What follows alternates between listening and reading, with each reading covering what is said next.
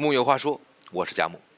几年前在网络上风靡过这样一个故事，大意是说，一位男子年轻的时候没有钱，没有房，也没有车，他的女朋友最后因此选择离开了他，男子很伤心，此后非常奋发，十多年后有了自己的事业，坐拥豪宅名车，身边还有一位年轻貌美的妻子。有一天，男子带着一家人在路上逛街，意外的与当年那个离开他的前女友相遇。前女友看见男子事业有成，悔不当初。之后，男子上车离开，他在车上回味多年前的种种，以及前女友如今落魄的样子，终于从过往的情伤中释怀了。这个故事，在当年让不少男网民拍手叫好。顺着故事带动的阅读人气，抨击抨击社会上有太多重利轻义的女孩子，也为自己当前三无的处境和其他类似的网友彼此告慰。每当有宁愿在宝马上哭泣的类似新闻一出，仿佛就给了一些男性借机讥讽现代女性物质需求太重的口实。从咨询的角度来看，这个故事。是一个可怕的故事。为什么有的人会把自己的不顺利、不争气都怪罪到别人头上呢？恨不得能减轻自己的痛苦吗？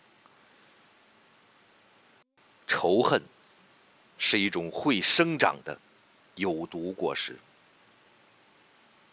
仇恨会表现为外在的言行，也是透过言行可以看到。这个人内心的想法，甚至更深的层次。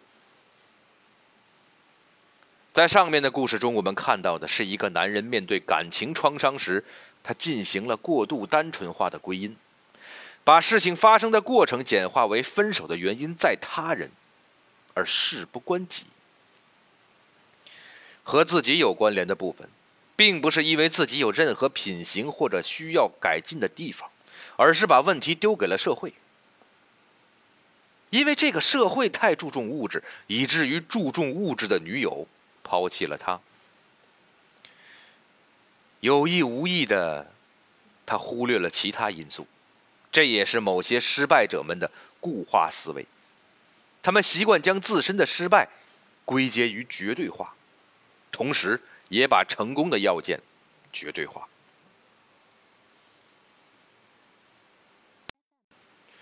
将实际存在的某人或某物绝对化，是一种轻松的生活方式。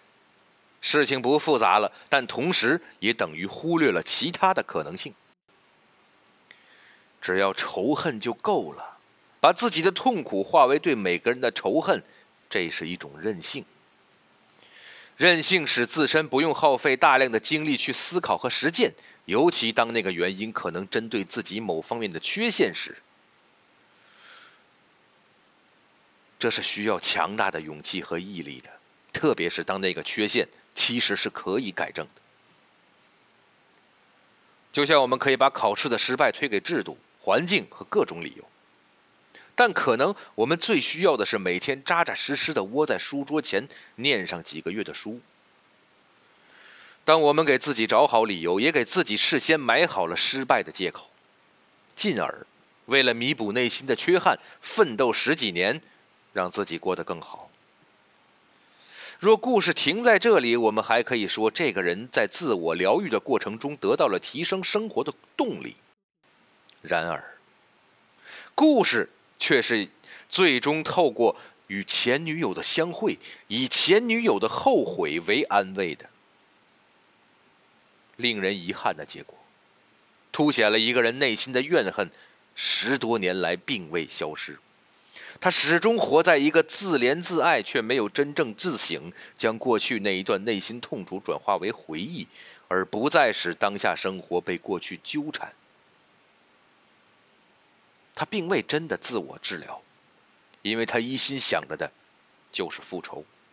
这十几年的人生，成了复仇的历程，而不是自我检视的过程。如果你一直用仇恨惦记前任，你跟后面几人做爱的时候，恐怕都摆脱不了心中的那个他。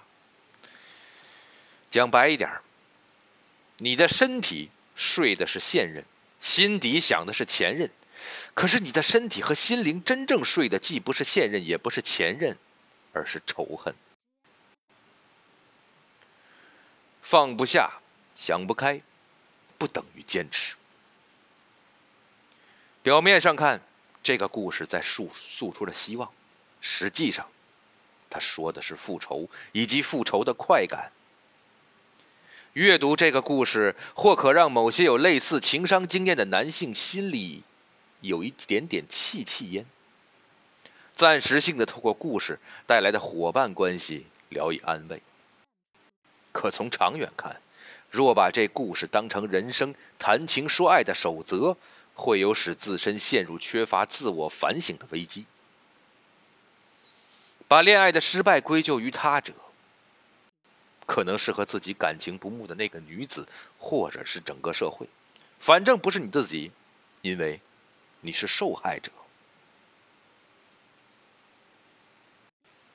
所谓一个人走出来，就在于从爱情的酸甜苦辣，从主体情绪中暂时脱离，得以用第三者的角度，更加客观的看待两人之间的问题。这样还不够。还要能够换位思考，想想今天如果换成是我，我会怎么面对当时的情况？仇恨是深陷黑暗的主体在自我沉溺，仇恨是个人内在的情绪，往内会形成自我贬低、自卑等心理上的自我伤害，往外则会形成对自己肉体上乃至对他人身心做出妨碍或伤害性的举动。就像一位常年需要依赖止痛药的病人，止痛药只能暂时性的止痛，还会造成依赖和其他生理上的副作用。除非医生找出他真正的病灶，否则舒缓性的疗法一定程度上依旧持续性的在伤害病人的身心，影响他的生活质量。台湾师大钟胜孝教授曾经提到过。情感是德性的来源，让我们去了解年轻人对宽容、欣赏与尊重的理解，不只是听他们说，还得知道他们的态度、行动与个人素养，以真正了解他们到底懂得多少，又能实践多少。道德实践不是一种命令，而是源于内在情感的正确阐发。简而言之。人们必须学着去对天生的情感达到更完全的认识，好让我们不会成为情感发作时的奴隶，达到内心的和谐，进而使我们的生活和谐。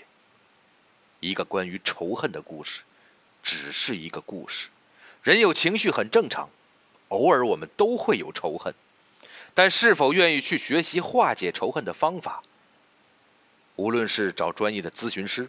或者是通过阅读、运动等方式，这其实都是一场内心的博弈。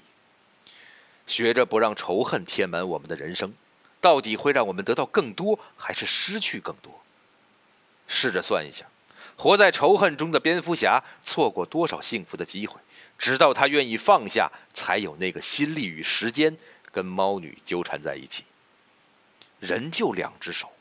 放下仇恨，才有办法真正找回自己的人生。毕竟，博弈的目的是获胜。仇恨的代价不只是暴力以及暴力带来的后果，而是让我们的人生容不下一个更好的人和更有希望的未来。谎言能让我们实行报复，使破碎的更破碎，但谎言无法使破碎的恢复原有的样子。木有话说，我是佳木，咱们明天接着聊。